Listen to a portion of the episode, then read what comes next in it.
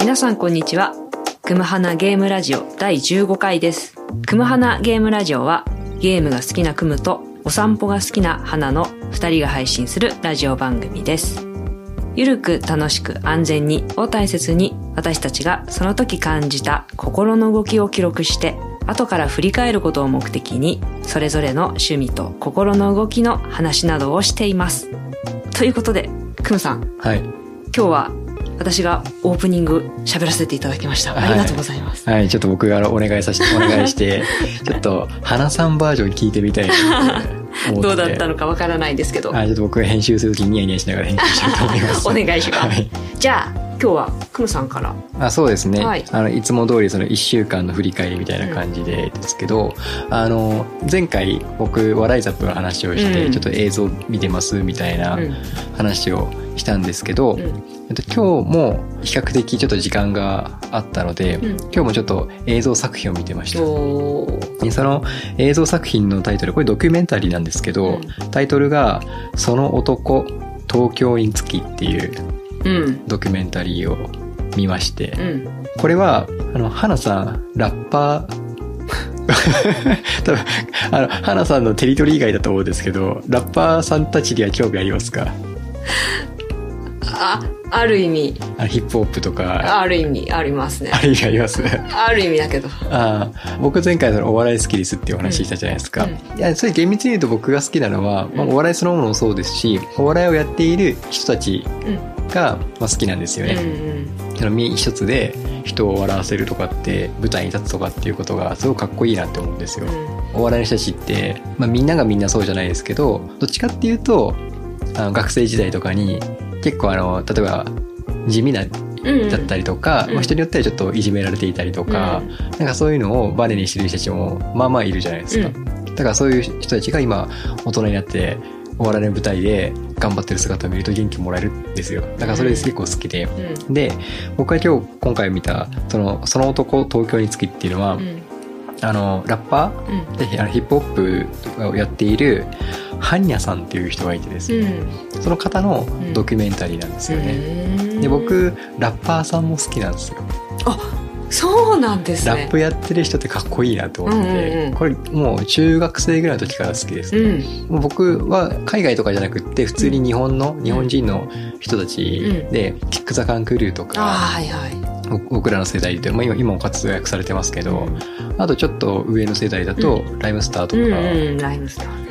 ゼブラさんとか、うんうんうん。なんかはいはい。その界隈の人たちを結構聞いてて、ええでちょっとハンニャさんは、うん僕はこれまで聞いたことがなくって、でもちょっとこの方の映像ドキュメンタリーがあるっていうことを知って、うん。今日見てて、うん。でこの「その男東京につき」っていうのはこのハンニャさんのドキュメンタリーで、うん。2019年かな、うん。武道館でうん。ライブを開催してう、ん。でそこに至るまでのそのハンニャさんの半生を辿ってでドキュメンタリーだからインタビューして、うん。ハンニャさんとかハンニャさんの周りの人たちうん。あの同じラッパー仲間うんの人たちも出てくるしう、ん。そのプロデュースとかを一緒にやっている人も出てくるし、あとハンニャさんのなんか兄貴分的な存在として、うん。長渕剛さんも出てきたりとか、でさっき言ったジゼブラさんも出てきたり、あとその愛さんって知ってます？A- AI って書いて愛さんっていうシンガー、女性の、うん。うん。うん。はいはい。も出てきたりとか、へえそうそう。なんかそういういろんな人たちが登場してハンニャさんっていう人について話をしていく、うん。でそれをドキュメンタリーという形でうん。放送されているんですけど、うんでこのハンニャさんもここの映画を見て、うん。なんか子供の頃とかはもうお父さんが早いうちからいなくいなくって、うん。片親で。う、ん。で結構ぽっちゃりしてたんですって、うん。でそのぽっちゃりしてたことが原因でいじめられてたこともあったとかで、うんただやそこは 強いんだろう強いなって思ったのは、いじめられててなんか特に1個上の人たちとかにいじめられてうん。でもう自分のそのいたかが1個は早く生まれたぐらいでみたいな感じで、うん。その1個上の人をボコボコに仕返したりとか、うん。十何歳ぐらいからそのラップとかやってるのかな、うん。ライブ会場にうん。乗り込んでって、歌い手のうん。マイクをガッて奪ってライブをジャックするみたいな結構過激なこととかもやったりそうですね。結構過激なことはやってるんですけど、でもやっぱその生き様みたいなのが、うん。その映像の中にもその歌ってる姿とかうん。も出てくるんですよね、うん。その歌詞とかにもうん。乗っかってきてて、うん。なんかそれがやっぱりそのご自身の生き方反省が歌とか歌詞に現れてくるし、なんかそういう実直な歌詞だからこそその人の般若さんの気持ちが乗っかっていてそれに声は乗るからこそ聞く人たちの心を動かすのかなっていうのを、ちょっとこのドキュメンタリー映画を見て感じたんですよね。っていうちょっとそんなことをやっておりました。えハンニャさんはおいくつぐらいの、えっと、ハンニャさんはん1978年生まれで44歳でこんな感じの方です。わあ 強そう。まあ強そうですよね。まあう。んまあ実際強いと思うんですけど。でも、じゃあ、ずっと強かったかっていうと、うん。さっきの話で、うん。子供時代はちょっといじめられていたりとか、うん。まあ、それをちょっと払拭するために、うんうん。ヒップホップ、ラップっていう道に行って、ん。で当然、やっぱ音楽の世界って厳しいところもあるじゃないですか。うん。だから、あの、もうやめようかなって思ったこともあったらしいんですけど、うんまあ、それをなんとか乗り越えて、2019年に武道館ライブをしてっていう。あ2019年の武道館ライブっていうのがはい。初めての武道館だったっていうことですか、そう。おー初めてじゃあ記念すべきなんだ武道館でできるってすごいことですもんねうん。まさかはい。クムさんの口からはラッパーで出てくると思わなくてい。そう、お今笑い、もびっくりしますお笑い芸人さんとラッパーさんが僕好きなんです。そうかはい。こはちょっと読み切れてなかった 私。あゲーム好きなんですよ。ゲーム好きだし、ゲームのクリエイターさんとか好きなんですけど、でも、お笑いとか、うん。ラッパーさんたちも、うん。みんなクリエイターっちゃクリエイターじゃないですか。うんうんうんそうですね。お笑いを作る、歌を作るっていう。は いあと一つ。ラッパーさんっていうところからですね そこは、あの、僕リスペクトしてるんで。そうですね。そうですよね。だからこの前も笑いざっぱなしした時もうん。小籔さんって言って、そうですね。小籔じゃダメですよね、はい。小籔さんです。もう呼び捨てはしないですね。あーいやちょっとおおいろいろ面白くてどこを突っ込んだらいいかわからないんですけど。私もそのぜひドキュメンタリー映画機会があったら見てみたいと思います、はい。これ本当に。そうですね。あのシンプルに面白いですよ、面白そううん。やっぱ人の生き様というか2時間に収められている。当然その2時間じゃ足りないはずなんですけど、でもその武道館っていう節目に向けて、うん。そのまでのどんなストーリーを歩んできたかっていうのがわかるので、すごい余談ですけど、はい。私兄が一人いるんですね、うん。お兄ちゃんいるんですけどはい。お兄ちゃん多分小学生とか中学生の頃の夢、うん。うん。ラッパーだったと思います。残念ながらなれなかったんですけどそれくらい、はい。こうラップ刻んでました。昔。そその兄のそばではい。私は育ってきたので、はい。私もはい。ラッパーさんを尊敬してます。以上です。はい、じゃあちょっと興奮冷めやられる感じですが、えっと、は花さんはいかがでしたか？えっとねはい。今週私が考えていたことではい。自分なりにああ面白いなと思ったこと。うん。トピックとしてはみんなうん。痩せたいって言うじゃないですか。特に女性は。ああ、もっと痩せたいみたいな、うん。でも考えれば考えるほどはい。この世の中で痩せるのは難しいという。現実にぶち当たるなっていうあ感じがして。あはい。私はそういったことをあの文章に書いたりするお仕事もしてるのでうん。たびたび考えるんですけどはい。いや無理よねって そんなの書いときながら結局いや無理無理無理この世の中で生きている限りこの日本で生きてる限り、うん。食欲に抗うなんていうことはもう不可能よね。って思いながらいろいろ記事書いてました。あうん、あ。え、その不可能って思うのは、うん。まあ、もう、もうちょっとこう、深掘りすると、どのあたりが、シンプルに美味しいものが多すぎる。そうですね。100年前に比べて、今の時代の方が美味しいもの絶対多いですもんね。今すごいクムさんいいこと言ってくれて100年前と今。うん。美味しいものがどれだけうん。あるかの違いってものすごいですよね。だからうん。無理。はそう何回も思ってました今週。いうん無理。でそこで、うん。でも無理なんだけど健康上の問題でやっぱり痩せなきゃいけない人はいるし、うん。もっとあのスタイルが良くなりたいと思ってる人がいるからはい。私はそこは諦めたくなくてうん。いろいろ考えるんですよこの後まで,、で気づいたことがあってうん。痩せるには体力が必要、えー。ちょっとなんか変な感じしますよね。な何それって思うじゃないですか。例えばガリガリの人って体力なさそうだなとか、うんうんうん、あそうそうそう。あのねガリガリの人に関して体質的に太れないとか、まあ、そういう人もいますよね。うん。でちょっとそことは話が変わってくるんですけど、うん。まあ、太ってしまう人のうん。原因ってシンプルに食べちゃうからなんですよ。まあ。ね。はい。当然なんですけど、うん。つまり我慢がちょっとできないみたいな。うん。食べたいという欲の方が上回ってしまうわけですよね。例えば腹筋をする長い時間走るとか。うん。で体力必要そうじゃないですか。そうですね。ね。うん。それみんなわかると思うんですけど我慢するって言った時にあんまり体力と結びつかないですよね。うん。結びつかないです。でももしかしたら走ることよりうん。我慢する方が体力必要かもしれないな、っていうことに気づいたんですよ。あなんかちょっと僕の中で新しい考えうん方、新しいでしょ？はい。やりたくない例えうんば走るのが嫌いな人って走ろうと思ったら気持ちを盛り上げてうん。頑張ろう。ちょっと無理して頑張ろうスイッチ入れて。で体力を使って走るじゃないですか、これも確かに体力必要なんですけど、うんうん。食べたいっていう欲求が湧き上がってきた時に勝手に湧き上がってくるこの気持ちを抑えなきゃいけないわけですよね我慢だからでちなみに食べたいって思った時に人って体がほぼ勝手に動くんですよ。自然と動いてしまう。自然とえー冷蔵庫に行ってしまうの方に行ってしまうとかはい。お菓子のある棚の方に行ってしまう。走るのはよいしょってやらなきゃうん。できないけどうん食べ物がある棚に行くんだったらん。ヒュッって感じじゃないですか。あ勝手に体が動いてるんですあれ欲が発生して勝手に体が動いてそこまで行く。うん。その勝手に動いてしまう体を抑えなきゃいけないんです。うん。グッとこらえなきゃいけない。はい。このグッの時にはい。体力使ってるんです。よあー。使わなきゃいけない。なるほど。ここの体力がないとこのグができないんです。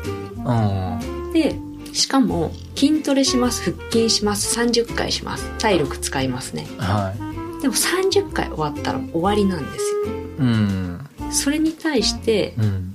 食べたいっていう気持ちって1日に30回で収まりますかって。あ食べること大好きな人はきっと1日に100回200回。ーうん。もしかしたらもう1000回ぐらい食べたいと思ってるかもしれない、うん。そのためにグッてやらなきゃいけない。んですそしたらもしかしたら腹筋30回の方が楽ですよ。うん。っていう意味ではグッてやる体力がすごい必要なんだいって思ったんです。はい。で私新たな発見だなと思って。はい。ということはグッてやるための体力をつけることがはもう前提になってきちゃう。じゃあその我慢をするための体力をまずつけるために体鍛えなきゃいけないみたいな。痩せるから体鍛えるとかじゃなくていうんグッてやるための体力つけるために体鍛えるみたいな感じですよね。うんなるほど。で自分で気づいておおって思っていた1週間でした。以上です。なるほど。まあ、でもなんかバリバリやってるビジネスマンとか、筋トレ？うん。トレーニング、うんなんだったら一人やったらトライアンスローまでうん。やってるぐらいなんか意志力強い人ってやっぱ運動してるなってイメージがあるのでなんかすごく今花さんがお話しされていたことって理にかなってるのかなって思いますね。すよ。皆さんが気力とか精神力とかいうこと、あれって相当体力とつながってますね、うーん。ということは言い方変えると体力つけりゃ結構いろんなことできるんじゃない、筋肉バカとか言うけど、はい。世の中。いやあの人たちやっぱりできる人だよねってまあそうですね。まあ本当に分かりやすい例が中山きんに君とかまさにそんな。そんな感じ。分かりやすく頭もいいし。頭いいですよね。体めっちゃ鍛えてるし。そ意志力ありますよね。うん。あんなあれができるあの体とか作れるぐらいだから、ううん。そうなんですよ。筋肉バカって言っちゃいけないなって思いました もうその人たちをバカにしているくらいなら筋トレした方がいい。そうですね。筋トレしていきましょう。マッチョになってから考えましょう。はい。はい、花さん。はい。えっと今回はですうね、ん。ゲームで〇〇するっていうお題目で、ちょっとフリートークっぽい感じでうん。お話ししていきたいなと思うんですけど、うん。この〇〇するっていうのはもう本当に何でも入ってくるかなと思ってるんですよ。うん特にそれを感じたのが先週一緒に行ってきたゲームマーケットでゲームってこう楽しむためのものとか、うん。なんかそういうイメージが強かったんですけど、うん。ゲームマーケットで実際その作ってる側のうん。人たちのお話聞くと、うん。ゲームっていうのがコミュニケーションとか、まあ、うん。楽しむためのツールとして作っている方もいたりとか、うん。ももちろんいるんですけどうん。それ以外にもなんかこう社会課題とかうん。そういう問題とかをゲームを使って解決しようっていう意思でゲームを作ってる人たちがちらほらいて、うん。だからゲームってやっぱり幅広いなっていうことを再認識したんですようんうね。ん。で改めてこうこれまで僕が遊んできたゲームとか、今世にあるゲームとかをうん。見た時に一番のそのエンタメとしての楽しいなっていうゲームもそうだし、あとはエクササイズ。うん。今あの花さんもその体鍛鍛えてとかっていう話あありましたけど、うん。エクササイズ関係もそういうゲームがあったりとか、うん。あるある。あと学び、うん。勉強系うん。もありますよね。うん。例えばちょっと一昔前やったら脳トレみたいなやつもあったりとか、なんかトレーニング学ぶとか、例えばパイロットシミュレーションゲームとか、うん。飛行機を操縦するゲームとか、電車を操縦するゲームとか、車とかもそうですよね。うんとかあとは、まあ、コミュニケーション系さっき言ったようなやつ、最近だとこう e スポーツがあったりとか、うん。でなんかいろいろあって。うん。でちょっとこの中でもちょっと一個触れておきたいのが、うん。僕最近てか昨日あの今更なんですけど、うん。任天堂スイッチで遊べる、リングフィットアドベンチャーっていうのを買ったんですよ。はい。ちなみにこれ、定価だと8000円ぐらいするんですけど、うん。昨日僕、ブックオフに行ってきて買ってきたんですけど、うんうんちなみにいくらすると思います？元が 8000? 定価が8000円ぐらいかな。8000円ぐらいはい。プラス税ぐらいの感あー自分が買うんだったじ。ら、はい。まあ、7000円じゃちょっとだなんと、うん2980、あ、2940円ぐらいだったかな。買いですねそう。もっと高いかなと思ったんですよ。うんまあ、中古あるかなと思ってブックオフ行ったらうんあって、うんしかも2900円ぐらいで、一回店員さんに確認したんですよ。なんか安すぎて、うん。欠品があったりとかするじゃないですか。うん、ちょっと B 級な感じなのかな。でも、ちゃんと全部揃ってて、このリングコンっていうのもあるし、レッグハンドっていうのも、あレッグバンドっていうのもあるんですけど、それもちゃんと揃ってて、問題なく遊べる状態だったんで、2900円だったらすごい買いだなと思って。そうですねまあね、そのぐらいだったらなんか、つまんなくって思って思ってうん、買ったんですよ。うん。で、ちょっと今日、今日30分ぐらいだけ初めてプレイしたから、まだ全然遊んでるっていうわけじゃないんですけど、このリングフィット、なんか見たことあるなって思って。なんだっけなこれと思ってたんですよね。このリングフィットアドベンチャーが、うん。まあこの表紙にもあるように、うん。任天堂スイッチのコントローラーを分離ささせて、片っぽはこのリング、うん。リングコンに、でもう片っぽはレッグバンドにつけて、で、このレッグバンドは足につけるんですね。太ももにこうつけて、うん足の動きとかを感知してくれうて、ん。リングフィットの方にもコントローラーをつけて、リングコンうん。とこのレッグバンドにそれぞれこういうふうにコントローラーを装着して、うん。リングコンがですね、このリングのうん。丸っこいうん。両サイドを持つんですよ。うん。そこが握り手になってて、うん。でこれをこうグーって押し込んだりとか、うん。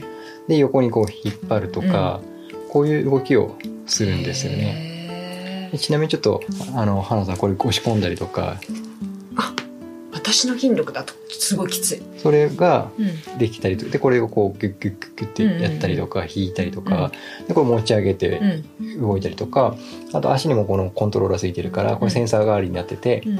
でスクワットとかも感知してくれたりとかうんでしかもこれコントローラーのうん。この部分黒い部分あるじゃないですか、うん。ここで脈拍測れるんですよ、えー、すごい。すごくないですか、うん。だからその運動をして運動終わった後に脈拍測って、で今のこの運動の負荷があなたにとってどうだったかってフィードバックしてくれて、うん。あのこの運動の負荷とかも調整できるんですよね、うん。ちょっと鍛えたいがっつり鍛えたい人は運動負荷をこのうん。上げたりとかうん。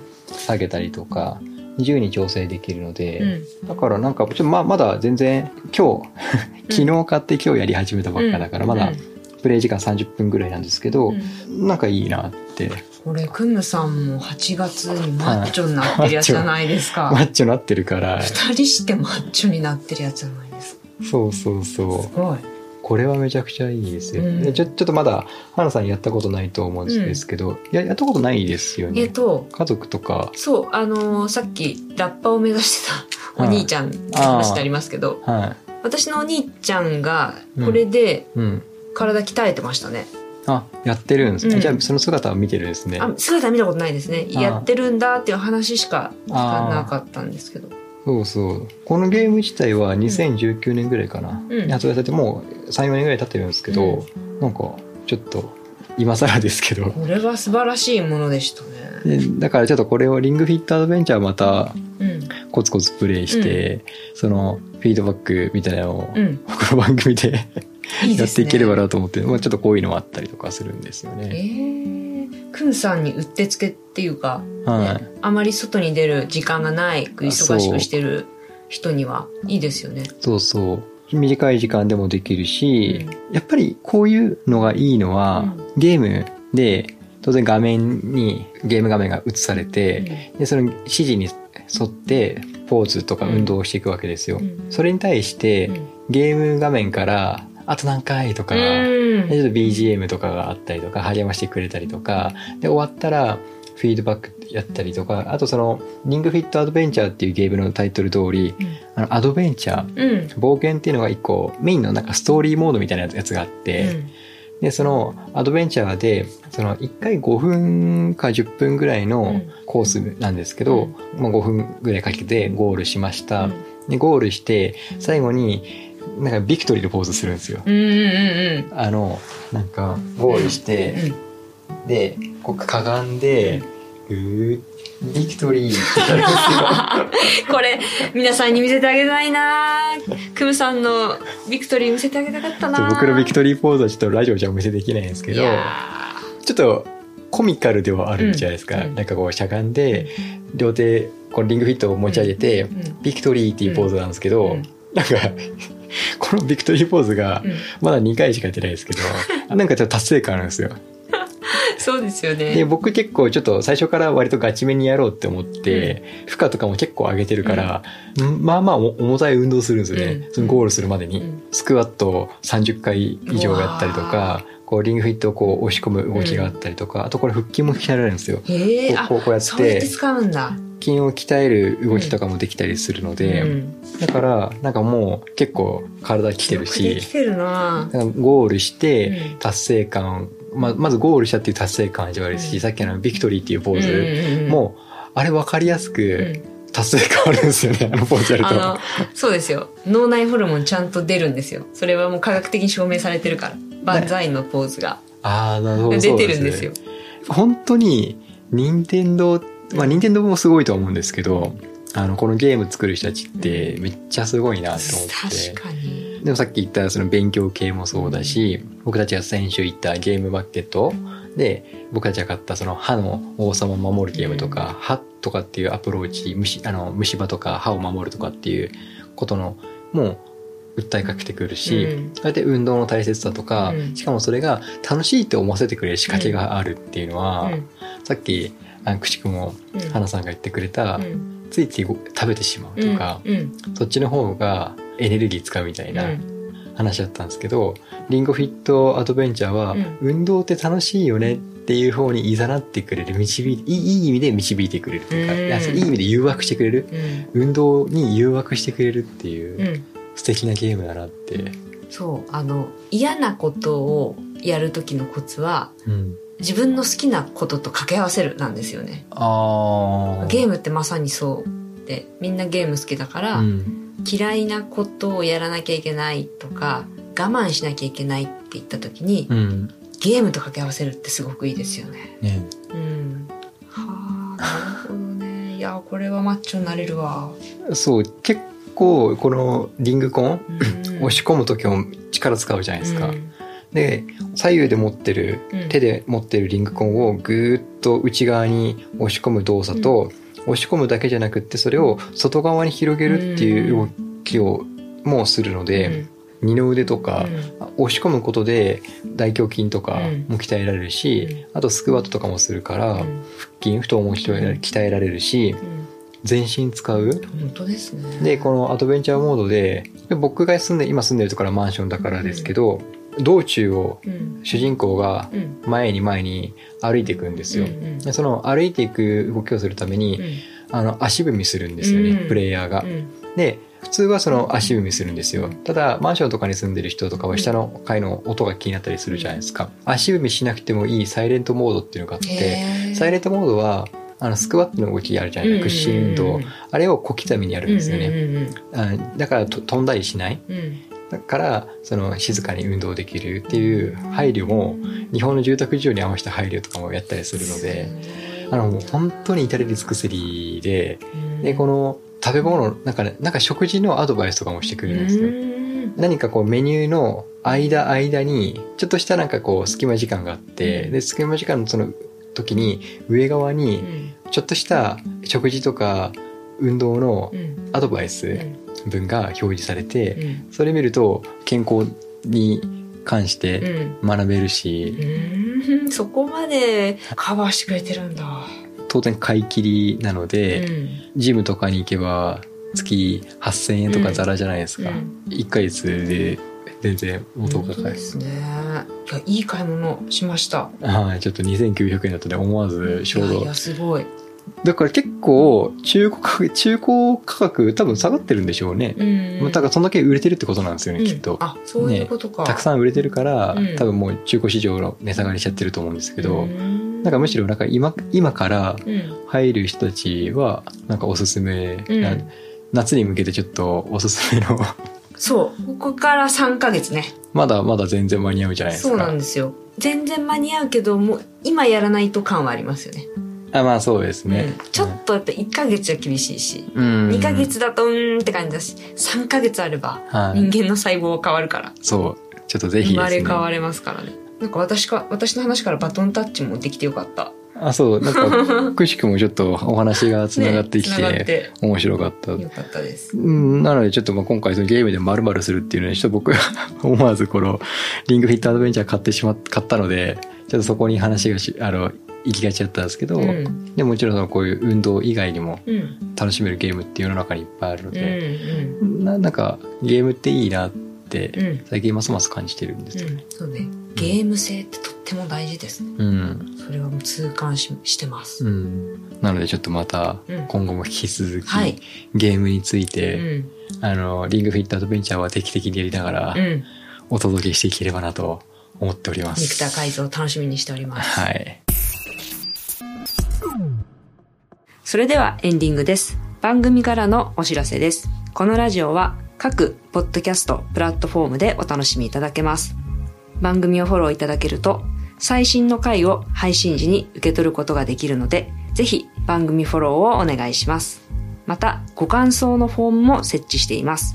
あなたのお便りをお待ちしています。花さんありがとうございます。今回オープニングうのんおしゃべりとうん。エンディングのお知らせうん。やっていただいてうん、いかがでしたか？今回15回目にしてちょっと初めてうん。花さんに喋ってもらったんですけど、そう、始まる前に突然、今日は、みたいに深刻なトーンで言われて 何かと思ったら、この依頼でした。はい、ちょっとそれも昨日リングフィットアドベンチャーを買ったあたりぐらいから、うん。あなんか花さんにやってもらったらいつもと違う感じでお届けできるんじゃないかしらって思って、そうですね。はい、思いつきなんですけど。あのー文字を台本があってその文字をなぞって読むみたいなのってドキドキしますね。フリートークじゃない感じっていうのは緊張しますね。ああ逆にこう文章決まってるとってことですよね、うん、型みたいなのがあってそこから外れちゃいけない。ちょっと丸抜の世界じゃないですかあのそれすごくわかります、うん。わわかりますっていうのは僕が普段聞いているうん。ポッドキャスト番組うん。で、あのバリバリビジネス系のやつでででそこへ出てくる人たちってもうビジネスですにある程度成功してる方々だから、うん。おしゃべりしてることってすっごくためになるし、面白いんですよ、うん。ビジネスの話のがは専門分野だしから面白いし、でその人たちの普段のそのパーソナリティが分かるフリートークとかも面白い。うんためになるんですよ。うん。でその方たちが言ったのはなんかどこ一番緊張するかって、うん。最初の冒頭の挨拶が一番緊張するんですって。なぜかというと今花さんが言ったみたいにテンプレが決まってるんですってそれ、うんあの番組タイトルがあって、自己紹介があってそこまでのテンプレが毎回毎回一番緊張するって言ったからそうですよなんねかもうそのトップレベルの方々と一緒の発想あだったのがさすが花さんやだと思いましそんなそんな私。たはい。これって誰でもそうですわ。そうですか。あの丸抜がある世界っていうのは厳しいんだなっていうことです。あーそっか。うん。そうですね。だからなんかある意味カラオケ歌いに行って、うん。カラオケ通りに字幕の歌うテンポとかあれ通りに歌わなきゃいけないミスできないみたいななんかそれに近いのかもしれないです。うん。あのギリギリ感ヒリヒリ感うん。ありますよね。うん。うん点数取ろうと思ったらはい。外しちゃいけない。で すあのために貯める演歌歌手みたいな風になっちゃったらうん。採点ボロボロですから。っそうですね。評価してもらえませんからね、うん。コンピューターには。ていう久しぶりのヒリヒリ感を 味わわせていただきました。ちょっとはい。あのまたどこかでお願いすると思うのでその時は、ね。はい。よろしくお願いします。はーい。最後までお聞きいただきありがとうございます。ここまでのお相手は花とクムでした。また次回もよろしくお願いします